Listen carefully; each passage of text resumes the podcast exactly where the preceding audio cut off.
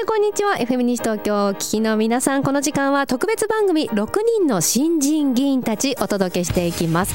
えー、番組の進行このコーナーもお、ね、務めていきますの改めて私は渋谷奈美子がお届けしていきたいと思います。この番組では去年12月の市議会議員選挙で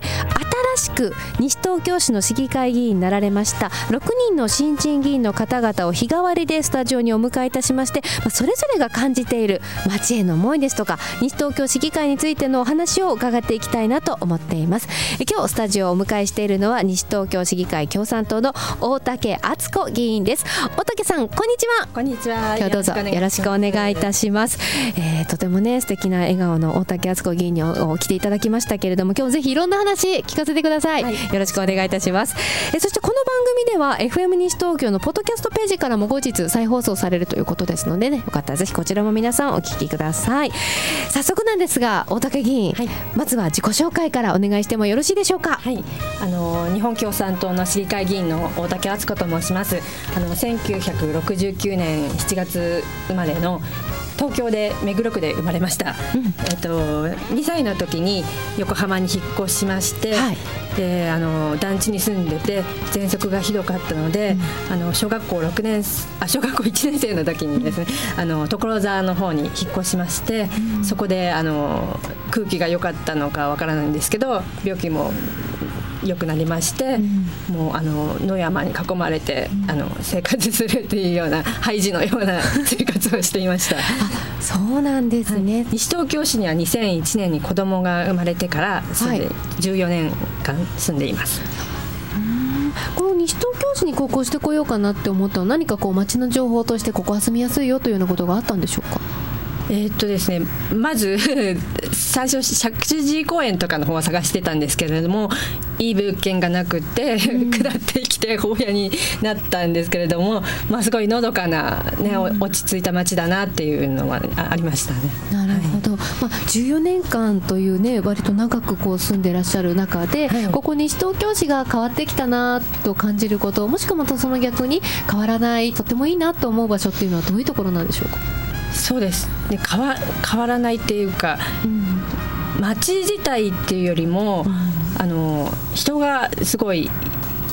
いいあの文化的に教養があったりとかあのいろいろボランティアに関わったりとかサークル活動をやっていたりとかあの親切な人が多い街だなって思います。それそれは全然変わってないですね。なるほど、はい、それは何かこうどういったきっかけでというかどういう時に感じることが多いですか？あの議員になる前にあの公民館のチャレンジ講座人に優しいまちづくりっていう講座をやっていたんですけど参加させていただいてたんですけれどもあのそこで NPO で活動している方とか、あの民生委員の方とかとつながりを持てて、あの皆さんこの街を良くしたいっていう方がたくさんいらっしゃってあすごい素晴らしいこういう人材の豊富な素晴らしい街だなと思いました。なるほど。その中でこうあのどうでしょう。こうこういうところがもっと変わっていったらいいななんていうのはその市民としてはどういうことを感じていらっしゃったんですか？そうですね14年間ね子育てというのもあったわけですから、はい、まあ、その中で感じるママ目線というのもありましたよね。はい。まあ、通学路の、ね、ママ目線っていうところでは通学路の安全とか、うん、そういうことですかね。うんそういったところがもうちょっと良くなったら安心して住めるのになというところは感じてらっしゃったんですね。すねはい、なるほどね。でもあのもうそもそもじゃあずっと議員さんがやられてたというわけではなくて卒業後大学を出られた後はどういったお仕事を使われてたんですか？えっと、最初はあの先輩に誘われて出版社で働いてたんですけれども、はい、それからあの脚本の仕事がしたくて映像の制作会社で少し働いて、うん、でその後はあの学童保育の指導員をやっておりました。こういろんな仕事にこうつながりがあるようなないような。転職をされてましたけど。何かこうそれぞれのお仕事にきっかけがあってまずはあの先輩からのお誘いで出版社入ってからの、はい、まあ、脚本が、はい、そこではどういったお仕事をされてたんですか？映像制作という会社というと。えっと、最初は脚本が書きたかったんですけれども、うん、ちょっとそれはやらせていただけなかったんですけれども、うん、あのキャスティングとかをやって配役脚本を読んでこのこの役はどの役者さんがいいかなっていうので、あの役所さんとコンタクトとあ事務所とコンタクトを取ったりとかそういうキャスティングをやってました。これまたすごく重要な仕事ですよね。そのキャスティングをする人によって全くこう出来上がるものが違っちゃいますよね。はい、そ、ね、のキャスティングというお仕事に関してのやりがいというのはどういうところで感じてらっしゃいましたか？あそうです自分があこの人がいいなと思ったのがなかなかねいろいろな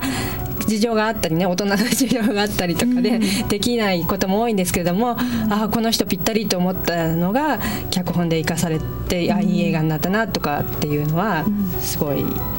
やりがいがありました。いやこれは自分的にもいい仕事したなっていうのは何かこう映画なり CM なり話せること何かありますか？こういう作品っていうのでもありますか、えっと、筧敏夫さんが「これがしのぎや」っていう映画をやってたんですけども、はい、その時あ筧敏夫さんがいいなって私が思って。うん撮ったらたまたまスケジュール空いてて出ていただけることになって、あそれがすごい役に合っててそのまだね筧敏夫さんそんなに有名にななる前だったんですけども、あのまあ、それからすごい、ね、人気者になったんで、あすごいなと思いました。そうですよね、まあ、でもそのねこう脚本を読んでそれを咀嚼してそのタレントさんと合わせていくっていうキャスティングお仕事されて、うん、そそこのお仕事から今度はまた違うお仕事に転職するのは何かこう辞めるきっかけ変えるきっかけというのは何かあったんですか？すごいあの、ね、映像制作会社っていうのはすごい激務で、うん、あの毎週のように週何本もあの作品を作ってるので毎週の週3回ぐらい打ち上げとかがあるんですね。それで新人なんであのまず最後まで3次会まで付き合えっていうふうに言われてもうお酌をしたりとかするの朝までやっててまた10時に出勤とかっていうタクシーで夜中朝方帰って10時出勤とかそういう生活だったんでちょっとさすがにそれで体も壊しましてそれでちょっと地元の方で仕事させていただくことに。すごい激務ですね。週3回の打ち上げ楽しそうって一瞬思っちゃいましたけど朝までおいてその後そうか。仕事行かなきゃいけないですもんね、はい、打ち上げが仕事なわけじゃなくて仕事プラス打ち上げですもんね、はい、まあそんな激務のお仕事をや辞めた後今度はお仕事されたのか？学童保育の指導員、うん、にそれは何をどうしようどうしてそうなろうかなと思ったんですか？いや子供が好きだったっていうのもありますし、うん、大学であの心理学とか教育学とかを勉強してましたんで、うん、そういうことが活かせる仕事かなと思いまして。映像制作からね、まあ、人っていうことが真ん中にある仕事という意味ではつながりも感じることができるんですが、はい、まあ、華麗なる転身かなという感じがするんですがまあどうですか？実際仕事を変えてみて、どういうふうに思われました？そこの仕事でのやりがいというのはどの辺だったんでしょう？すごいあの、ね、いろいろな子供がいるので難しい面もありますけど、うん、もう子供に学童大好きって言ってもらえるのがやっぱり一番嬉しかったですね。うんどういった子どもたちがこう学童でこう楽しく遊ぶために何かこう努力してたことというか何かコツ的なものはあったんですか？コツ？うん。自分で心がけていたこととか、一緒になってもう子供と一緒にもう本気で楽しく遊ぶみたいな。うん。まあ、子供ってエネルギーが半端ないですからこれまた激務だったんじゃないですか？そうですねでもあの体力的には大変でしたけど、はい、そうストレスっていう面ではそそれほどででもないっていう。なるほど、まあ、いろんなこうそして今西東京市に住んでいらっしゃってという子育てもしてらっしゃって、はい、そしていよいよ議員さんになられるわけですけれども、はい、まあ、後半ではその辺を話を中心に伺わせていただきたいなと思います、はい、ではいただいているリクエスト曲をここで1曲お聴きいただきましょうか。これまたとっても素敵な曲をお持ちいただきましたね、えー、曲を紹介していただけますか？お願いいたします。米米クラブのロマン飛行です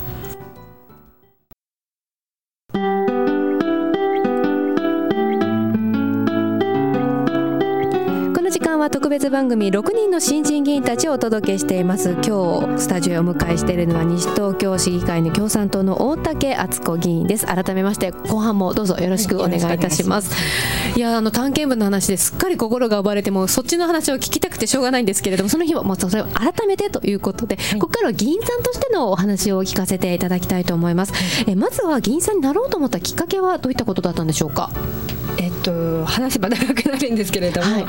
あのなろうと思ったっていうよりは、うん、えーと、息子が小学校5年生の時にあの阿弥陀で PTA の副会長になってしまいまして、はい、あの PTA に入ること自体私なんてって感じだったんですけどもいきなり阿弥陀で副会長になってしまってどうしようって思ったんですけども、うん、やるからには子どものためになることをやろうっていうふうに考えて、はい、あの危険な通学路をアンケート調査を行っアンケートを保護者にしたりとか。うんあの普段から気になっていた危険な信号無視の多い交差点を調べてなんか1時間に15台も信号無視がある道路があってこれは危険だと思って市や学校に言ったんですけども予算がないから交通要護員はつけられませんっていうことで断られてしまって子どもの命よりね予算大事に予算が大事なんておかしいじゃないかって思いましてそれで署名を保護者の方から署名を集めまして市議会に陳情を出しましてあの可決されましてあの交通要護員が配置されるようになったりとか、あの信号をつけてくださいって言ったところに信号がついたりとかしてたり、そういう行動をしているうちに、あの市議になってみないですかっていうふうに声がかかりまして。はい。なるほど。実際にこう今度は議員さんに陳情する立場からされる側になったわけですよね、はいはい、まあ、立場が、まあ、ある意味では真逆になるわけですけれども、はい、そうやって議員さんになってから見えてくる街の風景というのは変わりましたか？そうですね。あの責任感っていうのがやっぱり違うなと思いますね。あの、うん、いろいろ他県でも子どもの自殺とか心中事件とかね、うん、ありますけどもしそれがね今西東京市で起こったらあもう自分に何かできることがあったんじゃないか市議としてね、何かできることがあったんじゃないかってすごい悩むと思いますしショックを受けると思いますしそういうところで違ったりとかあと生活保護あ生活相談とかをねあの今でももう20件ぐらいややってるんですけれどもあの困っている方とか生活で困っている方とか病気で困っている方とかたくさんいるのが分かりまして今まで全然そういう方に見えていなかったので、はい、あそういう困っている方がいっぱいいるんだなっていうのが分かりました。なるほど、まあ、そういった新しく見えてきたこの西東京市どういうふうにしていきたいなというふうに思ってますか？そうです。あの困っている人に手を差し伸べられる街っていうことですかね、うん、あの例えば保育園に入れなかったら、うん、もう働けないし生活できないとか、うん、あの要介護後でも特養老人ホームに入れないとか、もう在宅介護なんてね言ってますけど要介護後で在宅なんてありえないじゃないですか。そう、ね、そうそういう困ってる人に背をあの差し伸べられて当たり前に普通に暮らせる社会にしたいです。なるほど確かに困っている人の中でも私は困ってますというふうに手を挙げられる人もいますけれども、はい、そういう人ばかりではないですから、はい、むしろ積極的に困っている人に手を差し伸べていくということはとっても大切ですよね、はい、そのために具体的にこういうことをしようもしくは今具体的にしていることがあれば教えていただけますか、えっと、まだ行動っていうか考えている途中なんですけどもあの例えば